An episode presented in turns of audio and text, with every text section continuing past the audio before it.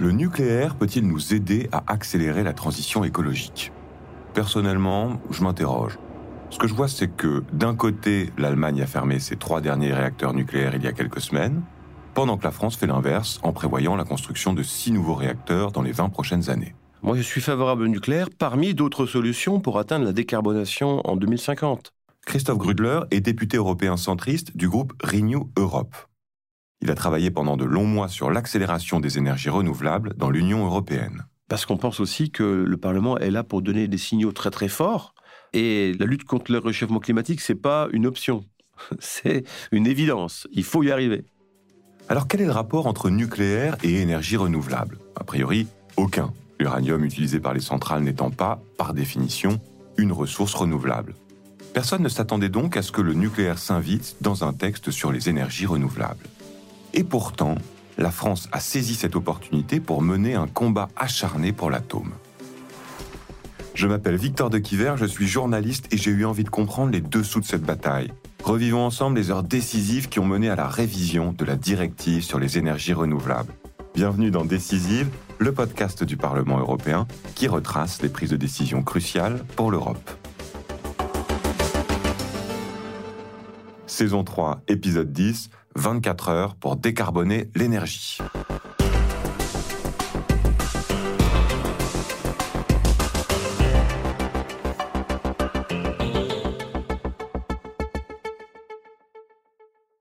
Pour bien comprendre de quoi on parle, il faut revenir en arrière. En 2009, l'Union européenne adopte une directive sur les énergies renouvelables. Son petit nom RED. À l'époque, l'objectif semble ambitieux atteindre 20% d'énergie renouvelable dans la consommation de l'UE d'ici 2020. Et arrivé en 2020, grâce au projet solaire, éolien, l'objectif est effectivement atteint. Mais entre-temps, les ambitions européennes ont bien changé. En 2018, les députés avaient déjà voté RED 2, qui fixe un nouvel objectif pour 2030, 32% d'énergie renouvelable. Mais est-ce seulement suffisant? Eh bien, à partir du moment où nous avons fixé l'objectif du Green Deal, et donc cette décarbonation euh, en 2050 pour lutter contre le réchauffement climatique, il fallait euh, impérativement fixer des objectifs plus ambitieux en termes d'énergie renouvelable. En 2021, pour réussir le Green Deal, la Commission européenne propose aux députés de se pencher sur une troisième révision de la directive énergie renouvelable, RED 3. Qui travaillera sur ce dossier délicat? Chaque groupe politique doit désigner son négociateur. Du fait de son histoire familiale au contact des usines Alstom dans l'est de la France, Christophe Grudler est passionné par les questions énergétiques. Je me suis précipité en disant ça, je veux vraiment pouvoir m'en occuper. Et donc j'ai été choisi en tant que shadow rapporteur, comme on dit, pour le groupe Renew, sachant que le rapporteur en chef était l'allemand Markus Pieper du PPE. Et donc nous avons commencé le travail euh, fin 2021, juste avant qu'arrive la guerre en Ukraine. 24 février 2022, Kiev. Sirène et explosion retentissent dans la capitale ukrainienne. Vladimir Poutine, le président russe, a officiellement déclaré la guerre à l'Ukraine. L'Europe est abasourdie et retient son souffle. La guerre en Ukraine s'accompagne d'une crise de l'énergie très très forte qui remet totalement en cause, on va dire, la façon de vivre des Européens. En cause, la dépendance de certains pays européens au gaz russe. Une question brûle toutes les lèvres, pourra-t-on seulement se chauffer l'hiver qui vient? À ce moment-là, euh, il y a un grand mouvement qui dit l'urgence, c'est effectivement de pouvoir garantir l'accès à l'énergie. Et donc, les questions de renouvelables passent dans un premier temps au second plan. Peu importe que cette énergie soit verte ou non, il faut que les Européens puissent se chauffer l'hiver prochain. Alors est-ce que les énergies renouvelables sont bonnes pour les oubliettes? Christophe Grudler et les négociateurs de RED 3 y voient plutôt une opportunité. Et de notre côté, nous avons vraiment euh, expliquer tout l'intérêt, face à la guerre en Ukraine, de développer les énergies renouvelables. Parce que les énergies renouvelables, évidemment, ça décarbone, mais pas que. Une énergie renouvelable, c'est produit en Europe. Donc ça limite notre dépendance à l'extérieur. Au-delà de la décarbonation et de la lutte contre le réchauffement climatique, il y avait un intérêt d'autonomie stratégique énergétique. 18 mai 2022, Bruxelles la Commission européenne présente un plan pour l'indépendance énergétique européenne, Repower EU. De nouveaux objectifs en matière d'énergie renouvelable sont proposés. Tout s'accélère pour les négociateurs de RED 3. Une première question. Quelle proportion d'énergie renouvelable pour l'Europe en 2030 Le Finlandais Ville Ninistö représente les Verts. Pour son groupe, il faut un chiffre très ambitieux pour respecter les accords de Paris. En tant que membre du Parti des Verts, nous avons présenté un modèle basé sur un scénario où nous pourrions passer entièrement aux énergies renouvelables d'ici 2040, soit 56% d'ici 2030. 56% d'énergie renouvelable, un objectif qui semble démesuré à la droite de l'hémicycle. Alors, les négociateurs se mettent d'accord sur un chiffre à mi-chemin. Donc, euh, nous avons défini ensemble cette volonté de passer à 45 au lieu de 32, hein, qui était le chiffre qui était retenu depuis 2018. 45% d'énergie renouvelable d'ici 2030, ça signifie un doublement des énergies renouvelables en moins de 10 ans.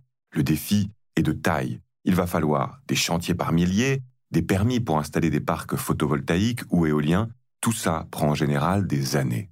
Mais est-ce seulement réaliste? Plus on fixe un chiffre ambitieux, plus on incitera les États membres, les économies, les industries, les particuliers à faire des efforts pour y arriver. Et donc le principe de RED 3, c'est de prévoir des zones d'accélération c'est-à-dire de définir avec les associations de protection de l'environnement, avec les communautés de communes, avec l'État, avec tous les acteurs, des zones sur lesquelles on pourra développer des énergies renouvelables.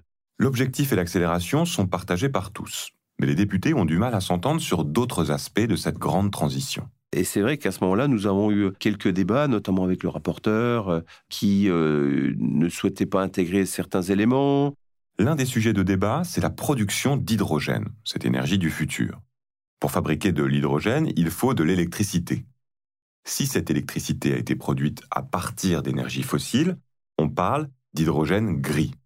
Si cette électricité a été produite au contraire à partir d'énergie renouvelable, alors on parle d'hydrogène vert. Et notre collègue, le rapporteur euh, Piper, lui, était favorable à des critères euh, qui n'étaient pas les nôtres, en fait, clairement pour dire que les pays qui font des efforts de renouvelables, comme le sien, pouvaient produire de l'hydrogène qualifié de renouvelable, mais même produit à partir de gaz ou de pétrole, à partir du moment où il y avait plus de 50% du mix énergétique qui était issu du renouvelable. Donc ça donnait quand même des choses assez délicates. Finalement, les députés réussissent à faire tomber les propositions du rapporteur allemand.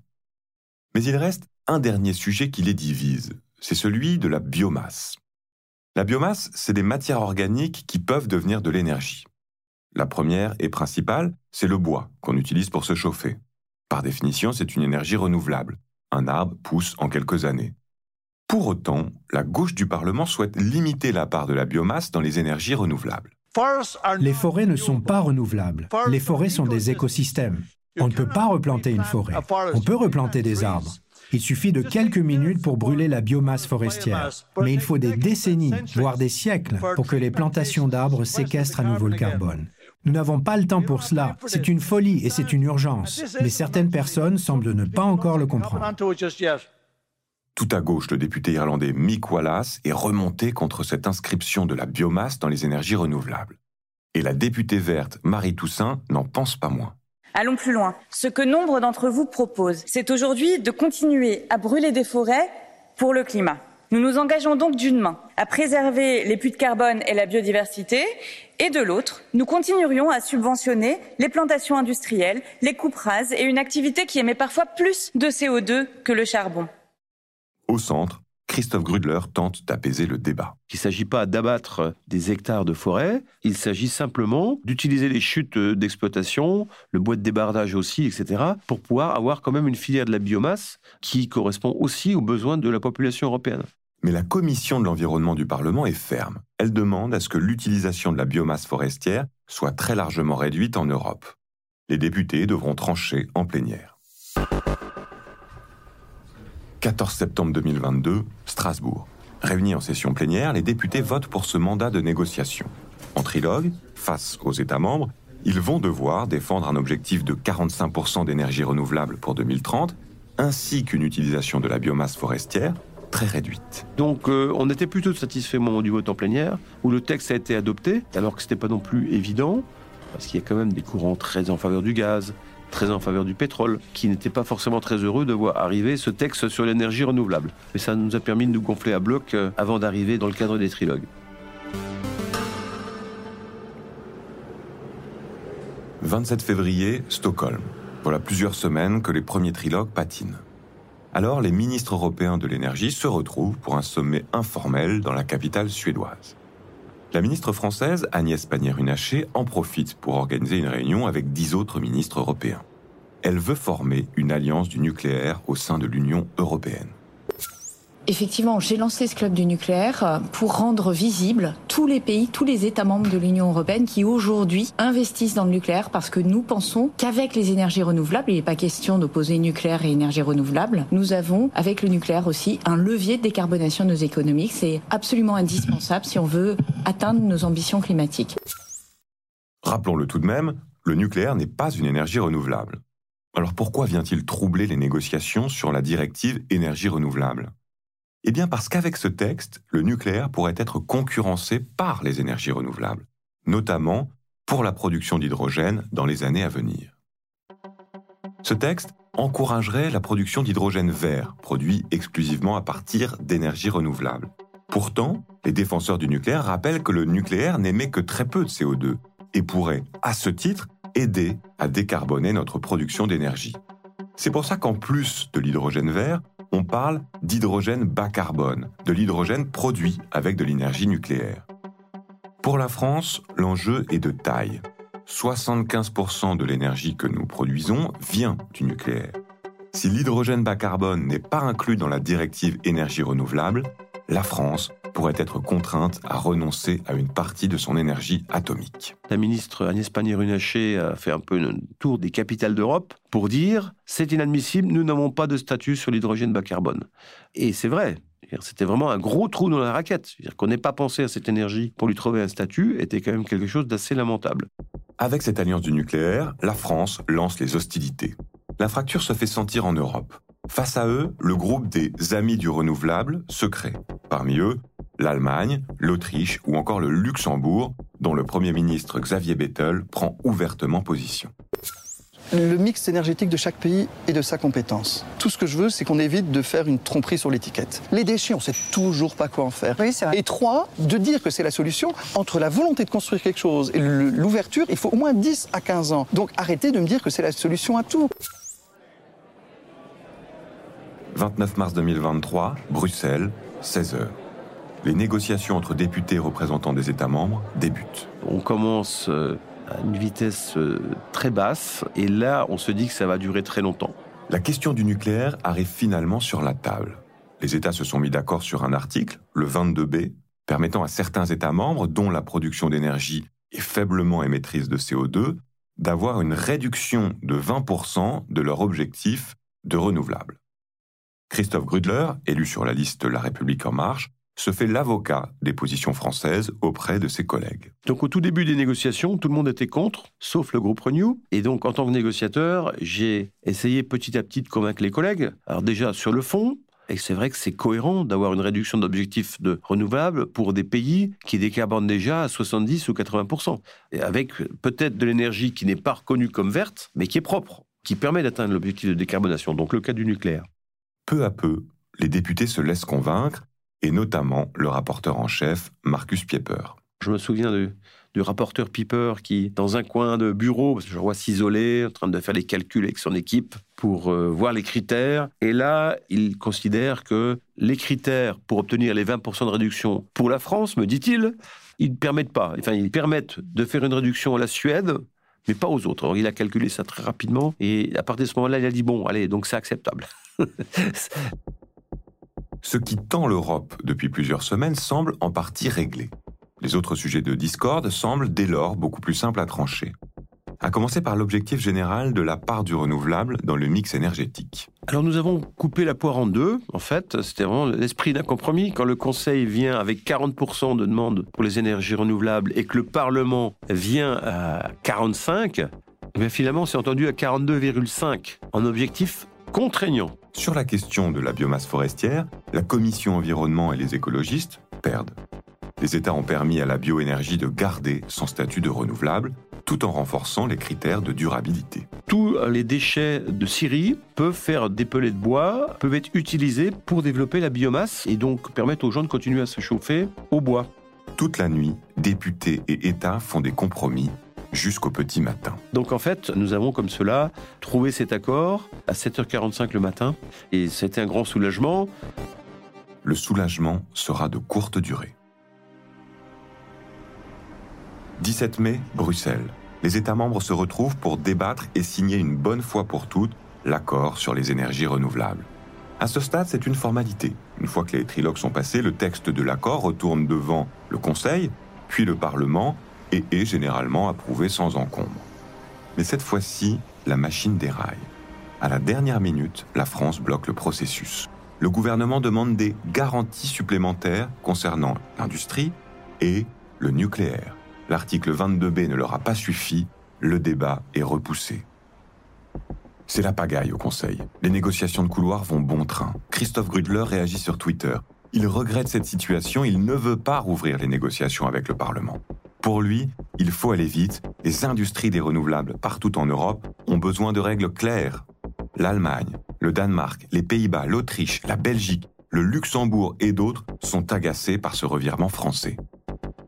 Pour remettre la balle au centre, il faut dire que l'Allemagne avait aussi fait un revirement de dernière minute quelques semaines auparavant sur la fin des voitures thermiques. L'Allemagne et la France seraient-elles en train de créer un précédent? Si les grandes puissances se mettent à faire pression sur un texte après que celui-ci a été négocié, c'est le processus législatif tout entier qui est déstabilisé. Mais le gouvernement français n'en démord pas. Il se montre même offensif voilà ce que Bruno Le Maire déclare le 8 juin au colloque de l'Union française de l'électricité. Le nucléaire est une ligne rouge absolue pour la France. Et la France ne renoncera à aucun de ses avantages compétitifs liés à l'énergie nucléaire. Je redis notre position. Le nucléaire français n'est pas négociable et ne sera jamais négociable. Il faudra faire avec. 17 juin, Bruxelles les négociateurs des États membres se retrouvent à nouveau. Sous la pression française, un compromis est trouvé. La Commission fait une déclaration qui sera ajoutée en préambule du texte, où elle indique qu'elle reconnaît que d'autres sources d'énergie sans fossiles que les énergies renouvelables contribuent à atteindre la neutralité climatique d'ici 2050. Bien qu'il ne soit pas clairement cité, le nucléaire français est enfin reconnu comme un moyen de transition énergétique à l'échelle européenne. Victoire pour la France. Mais est-ce seulement une victoire pour l'Europe? Le rapporteur Marcus Piper se pose la question devant ses collègues au Parlement européen. C'est très énervant lorsqu'un objectif national est mis devant l'objectif de cette directive dans son ensemble. Nous avons décidé de soutenir cet ajout, mais en exprimant notre énervement.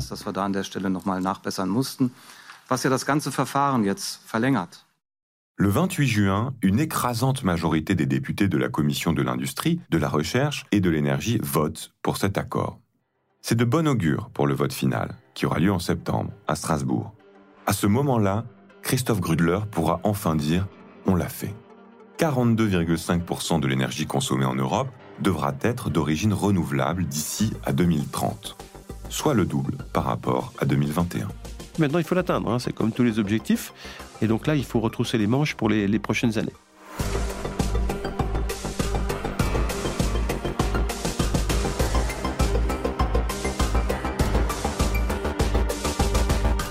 Décisive, un podcast produit par Bababam pour le Bureau en France du Parlement européen, coécrit avec Quentin Tenot et présenté par Victor de Quiver.